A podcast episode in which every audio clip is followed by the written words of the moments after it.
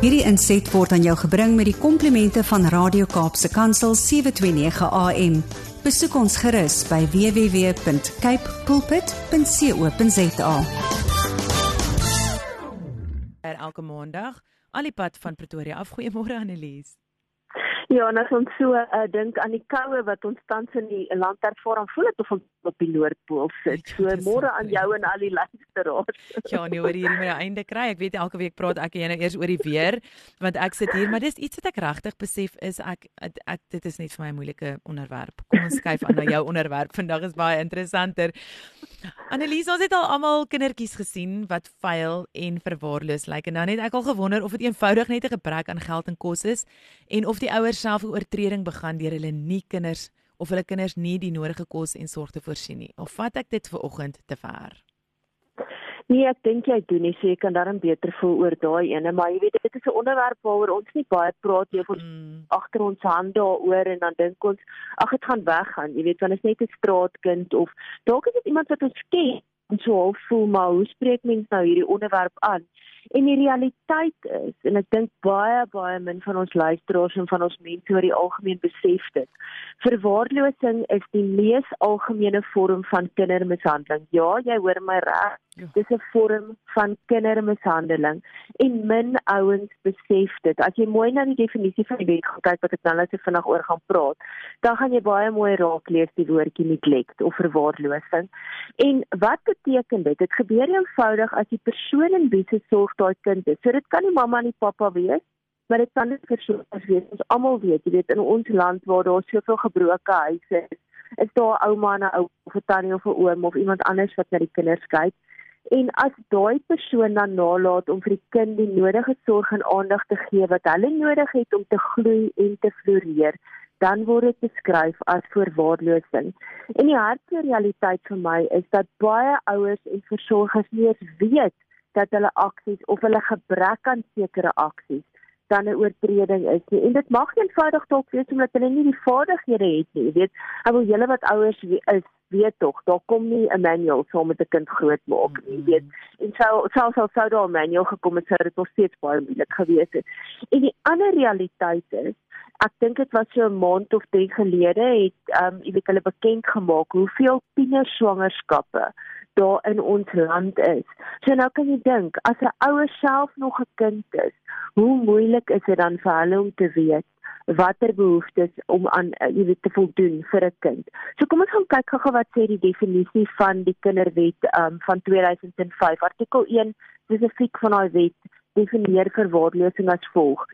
Verwaarlosing met betrekking tot 'n kind verwys na die mislukking om ouerlike verantwoordelikhede uit te oefen deur in dat daai kind se basiese fisiese, intellektuele, emosionele en sosiale behoeftes te voldoen.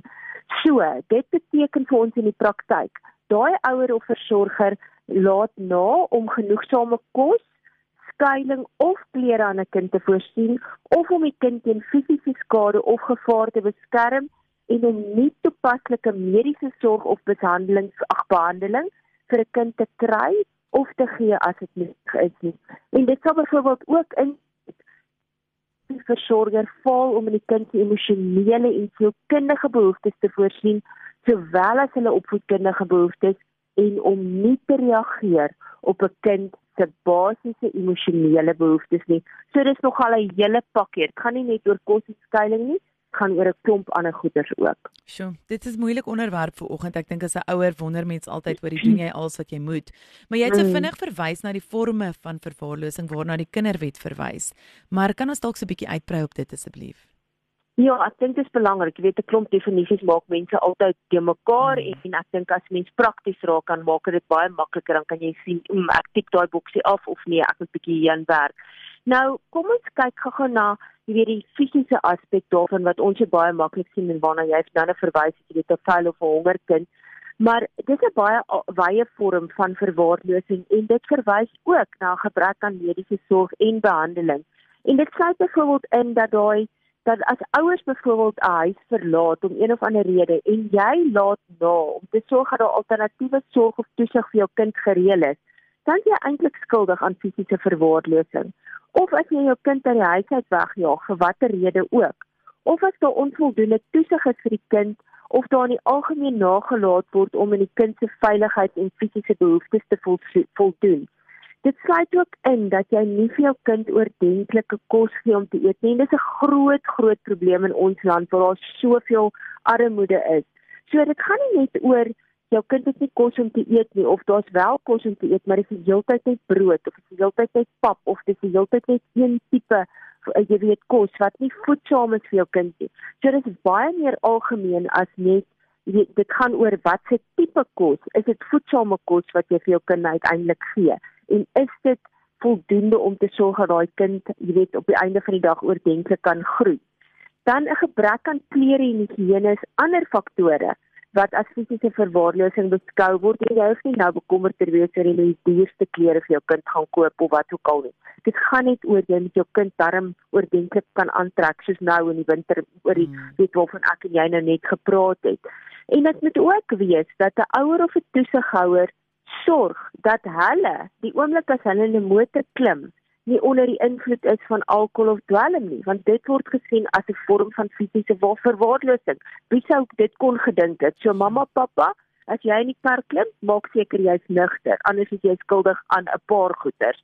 Dan emosionele verwaarlosing sluit in dat 'n kind, met ander woorde enige iemand wat jonger is as 18, nie toegelaat word om drank en dwelm te gebruik nie. Dit gaan ook oor 'n gebrek of weiering om die nodige sielkundige sorg vir 'n kind te reël, die goed praat en toelaat van negatiewe gedrag, soos byvoorbeeld kriminaliteit of as jy weet jou kind is 'n boelie by die skool, moenie dit doen nie. Dit dit sluit nou byvoorbeeld dan daai vorm van verwaarlosing in.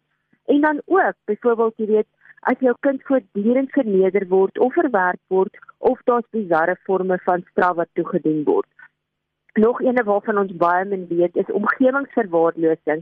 En dit sluit byvoorbeeld in waar kinders se huislike omstandighede verskriklik vuil is, waar daar vrot kos is, waar daar byvoorbeeld 'n rot of kokker rotplaat 'n plater 'n plaag in die huis is en daai kind byvoorbeeld voortdurend in vuil klere met skool toe gaan. Dan daar opvoedkundige verwaarlosing waar kind toegelaat word om gereeld afwesig te wees van die skool af of waar ouers of toesighouers nalat om 'n kind se skoolloopbaan te begin as hulle wetlik verplig word om dit te doen. Byvoorbeeld ek dink as 'n kind 7 jaar oud word of natuurlik as daar uitsonderlike omstandighede is wat na uh, wat veroorsaak dat 'n kind nie op sewe skool toe mag gaan nie. En dan sou ook byvoorbeeld goed soos as ouers weier om behandeling deur te voer voer vir 'n gediagnoseerde leerprobleem of ander spesiale opvoedkundige behoeftes sonder 'n geldige rede of waar ouers eenvoudig net weier dat hulle kinders moet skool bywoon waar hulle die oortreder is met ander woorde waar die kind die slagoffertjie is van van fisiese misbruik en die ouers nie wil hê dat die ou die onderwysers dit agterkom nie. So ja, hierdie is letterlik maar net 'n paar praktiese voorbeelde van wanneer iemand iemand kan skuldig wees aan verwaarlosing. Sjoe, dis 'n mondvol daai. Daar is 'n paar wat mens gaan, o, oh, Okay, mense nie dit ja. geweet nie.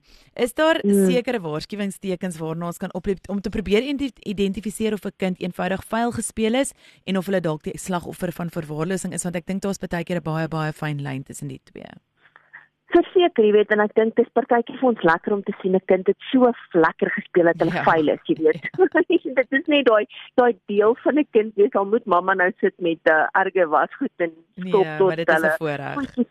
Maar dit is 'n voorreg, jy weet. Mm. Dit gaan hier oor byvoorbeeld fisiese verwaarlosing waar daai kind nie net vuil is nie, maar hulle begin sleg ryk. Met ander woorde, daar's 'n algemene gebrek aan higiëne. So daar's 'n onderskeid tussen 'n gebrek aan higiëne en wanneer 'n kind vuil gespeel is. Of jy weet, dit is net so koud jy voel, "Oeg, ja, ek wil nie vanaand die kind heeltemal bad nie want ons kan môre weer bad, maar dis oukei." Okay. Jy weet, so dis daai vuil haartjies, dis regtig daai wat wat jy kan sien hierdie kind is regtig lanklaas deur die oordentlike bad gewees. En dan sien hy voortdurende hongerte, maar daar's eenvoudig nie geld om kos te koop nie. Of die begin eenvoudig so honger raak dat hulle kos begin steel of hulle sê vir hulle maatjies by die skool, kan ek net asseblief 'n happie van jou broodjie kry of jou appel kry want ek is regtig honger en dit laat my sommer nou half, jy weet, koue rillings kry terwyl ek nou, jy weet dit vir jou sê. Of die kinders dra die verkeerde klere in die verkeerde seisoen en weeromstandighede en dit ons almal al gesien jy weet 'n kind staan op straat en hy het 'n dun ou dingetjie aan en dit is nou hierdie verskriklike koue wat ons almal reg deur die land nou tans ervaar. Of hulle het ongewasse en geskleurde klere of hulle dra klere wat heeltemal te klein of heeltemal te groot is of hulle woon in 'n onstabiele huislike omgewing. Dan is ons kommer nou op voedkundige verwaarlosing, gaan dit oor gevalle waar 'n kind lank afwesig is by skool of gereeld afwesig is van die skool of hulle is ver agter met hulle ontwikkeling in vergelyking met kinders van hulle eie ouderdom terwyl daar intellektueel eintlik niks fout is met hulle nie. Dan is daar emosionele verwaarlosing en dit sluit byvoorbeeld goed in as 'n kind verskriklik vinnig aggressief raak hy totaal en al onttrek uit geselskap of depressief of angstig raak. Daar's 'n verandering in hulle eetgewoontes. Hulle vind dit moeilik om te konsentreer of deel te neem aan aktiwiteite. Daar's tekens dat hulle hulle self seermaak, soos byvoorbeeld hulle brand hulle self met 'n sigaretstompie of sny hulle self met 'n lemmetjie. Daar's tekens van middels of aan jy weet goed misbruik soos byvoorbeeld dwelms of alkohol en ons ander kommerwekkende gedragsveranderinge. Nou weet ek dadelik mense gaan vir my sê, maar dis ook tekens van dwelmmisbruik. So dis 'n baie moeilike een om te onderskei tussen is dit emosionele verwaarlosing, is dit dwelmmisbruik of is dit dalk 'n kombinasie van beide? En dan die laaste een is mediese verwaarlosing verwys na gevalle waar die ouers byvoorbeeld naloop na om hulle kind te neem vir daai gereelde inentings wat ons weet kinders van baie jonk af van babatjie tyd af net kry sodat hulle ingeënt word teen kindersiektes. Daar's byvoorbeeld gevalle waar die kind voortdurend moeg of siek is. Daar's onbehandelde beserings of siektes. Die kind toon swak tande sorg of die kind voldoen nie aan die verwagting van 'n kind van hulle ouderdom nie want hulle word dikwels nie gediagnoseer nie en dan staan byvoorbeeld 'n sig of gehoor of 'n intellektuele probleem. Nou dat jy die laaste laaste dele noem, um, Annelies, klink dit vir my asof verwaarlosing ook 'n kind se ontwikkeling kan belemmer en negatief beïnvloed op watter verskillende areas um, kan dit 'n uh, invloed hê? Ja, ek dink ons moet bietjie verby daai dingetjie kyk net van daai vuil kind en daai honger kind, weet of daai kind wat aggressief begin raak. En as 'n kind aan baie lang periodes van verwaarlowing blootgestel word, sal dit natuurlik 'n invloed hê op hoe daai kind se, se ontwikkeling gebeur, jy weet en dit kan byvoorbeeld insluit sodat dat al uh, abnormaliteite in die struktuur en funksionering van die kind se ontwikkelende brein is wat 'n aanduiding kan wees dat die kind reeds vroeg in hulle lewe verwaarloos is en daarom sukkel om te leer en te konsentreer. Jy weet as jy byvoorbeeld van vroeg af jou kind basiese speelgoedjies gee, dit hoef nie diergoed te wees nie. Jy weet blokkies wat hulle mee kan speel of balletjies of hulle begin jy weet deur boekies blaai en sulke goed. Dis alles tekens dat jy wil hê jou kind op verskillende vlakke moet begin ontwikkel. En as dit vir as daai kind verwaarloos word, kan jy dink dat daai goeters ook agterweë gelaat kan word. Dan sal byvoorbeeld abnormale fisiese ontwikkeling en 'n belemmerde immuunstelsel wat die teken is van erge verwaarlosing wat gekoppel word aan 'n vertraagde groei van 'n kind se kop waar die kind baie baie kleiner is as hulle maats en net baie keer is 'n klein kind kleiner maar net omdat mamma en pappa fisies kleiner is. Maar dan is daar ook gevalle wat jy kan sien, joh, hierdie kind kry nie die nodige kos nie en dit lei dan tot 'n fisiese gestremdheid in terme van hulle ontwikkeling is baie stadiger en dan sal daai kinders ook baie keer sukkel met goedjies motoriese bewegings en koördinasie. Hulle sal swak gesondheid ervaar en hulle is baie meer vatbaar vir infeksies en stresverwante siektes. En dan 'n baie belangrike ding, kinders wat voortdurende verwaarlosing ervaar, sukkel om ander mense te vertrou. En dit kan ook dan daartoe lei dat hulle sukkel om hulle emosies te beheer wat kan lei tot goed soos woedeuitbarstings en frustrasies. Hulle kan ook sukkel om hulle emosies te herken of te interpreteer of dit kan tot goedes lei dat hulle sosiale interaksie uitdaging begin begin raak vir hulle. Ja, hulle gaan nie maklik speel saam met ander maatjies nie. Weer eens kom dit ook terug na daai ding van vertroue, want dalk gaan daai maatjie my nou begin seermaak of ek gaan 'n broer, ek gaan met sien hoe daai kind eet en ek kan nie eet nie. En al daai tipe van goeders. So hierdie tipe van kinders sal selfs as hulle ouer word, dit wil sukkel om probleme op te los of besluite te neem. Hulle kan begin sukkel met hulle selfvertroue en selfbeeld En hierdie verwaarlosing kan ook dan lei tot emosionele en gedragsprobleme insluitend dat hulle angstig is, dat hulle depressief is en dat hulle selfs later persoonlikheidsversteurings ervaar. En dan 'n tweede laaste ding is natuurlik kognitiewe probleme wat jy begin ontwikkel as gevolg van verwaarlosing wat lei tot 'n akademiese agterstand. Dit is moeilik om te konsentreer en daai impak wat 'n kind dan wat ouers se gebrek aan um jy weet aandag aan daai kind gee. Het 'n negatiewe invloed op daai kind se taalvaardigheid wat ook kan lei tot probleme in die klaskamer en op akademiese vordering. Um jy weet wat hulle kan agterraak raak en wat hulle eenvoudig die een standaard of een graad na die volgende een dan uh, dryf. En laastens kan hierdie verwaarlosing lei dan tot risikogedrag insluitend middelmisbruik riskante seksuele uh, gedrag en ook aggressie so ons moet net begin dink dat uh, op begin besef dat fisiese en seksuele misbruik van kinders nie die enigste forme van mishandeling is wat skade aan 'n kind kan aanrig nie. Verwaarlosing het ons vanoggend nou gehoor kan op verskillende vlakke, jy weet, skade aan 'n kind aanrig en ons moet dit met ander woorde nooit onderskat om te sien dat hierdie forme van mishandeling 'n kind tot in sy volwasse lewe kan inlei deur byvoorbeeld goed soos depressie, 'n swak selfbeeld, 'n gebrek aan selfvertroue en uiteindelik ook goed byvoorbeeld soos 'n persoonlikheidsversteuring na kan lei. So ja, as jy weet daarvan, rapporteer dit asseblief, kry 'n maatskaplike werker of iemand en as jy as kind dalk die slagoffer is, kontak iemand soos Childline by eenvoudige nommer 116.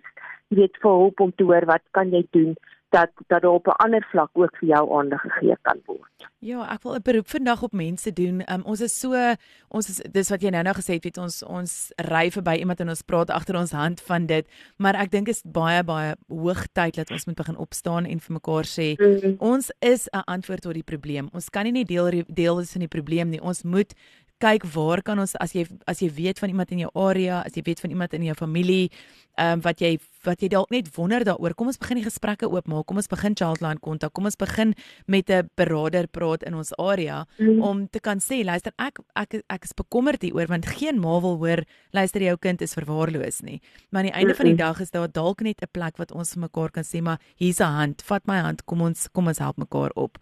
En ehm um, Annelies, ek dink daar wil ek ook net vir jou dankie sê vir die vir die werk wat jy insit om regtig waar hierdie vir ons elke keer weet so 'n bietjie in die lig te bring en net so 'n bietjie vir ons weer te laat twee keer dink oor waar kan ons deel raak. En dan jy kan vir Annelies kontak by editor@servamus.co.za of jy kan op Servamus se sosiale media bladsye gaan kyk of op hulle web webtuiste. Daar is al die kontaknommers wat jy mee kan in kontak kom as jy nie weet waar om te begin nie. Kontak vir Annelies, sy sal jou in die regte rigting wys presies waar jy moet wees. So dankie vir julle harde werk Annelies. Ek kan nie vir jou sê hoe gou dit werd is in my program nie groot plesier ja en as ons een kind kan red is dit 'n lewe wat eh, wat ons 'n verskil in kan maak. So daai gaan dit gaan oor daai visie beginsel. Jy ja. weet of net een persoon en jy kan dalk sorg dat daai persone volwassene word wat wat kan vraai, wat kan floreer en kan opgroei. Ja, en as jy vandag verby iemand ry wat koud kry, soos iemand eendag sê al gee net vir hulle handdoek, jy weet, mm. um, dis dalk ietsie wat hulle net kan laat warmer kry. Ja, en dis 'n generasie wat 'n mens verander, Annelies. Ek dink baie min mense sien dit mis. Dis nie net een persoon wat jy help nie. Jy help 'n generasie na daai persoon, want hy is 'n chainbreaker. O, oh, maar kan ure hieroor praat. Dankie vir jou vir jou insetsel. Volgende week is Augustus en dan ons praat net so voor um, Vrouedag, praat ek en jy volgende week. So ek sien uit om volgende week te hoor wat ons oor als gesels. Nou kom ons kies 'n tema wat ons die vrouens bietjie boost. Ons sal bietjie kyk waaroor ons kan praat. Kry. Mooi bly. Dankie jy ook lekker dag. Dankie. Totsiens. Tata. Dit was Annelies van Servamus. Jy kan hulle gaan opsoek by Servamus S E R V A M U S. Hierdie inset was aan jou gebring met die komplimente van Radio Kaapse Kansel 729 AM. Besoek ons gerus by www.cape pulpit.co.za.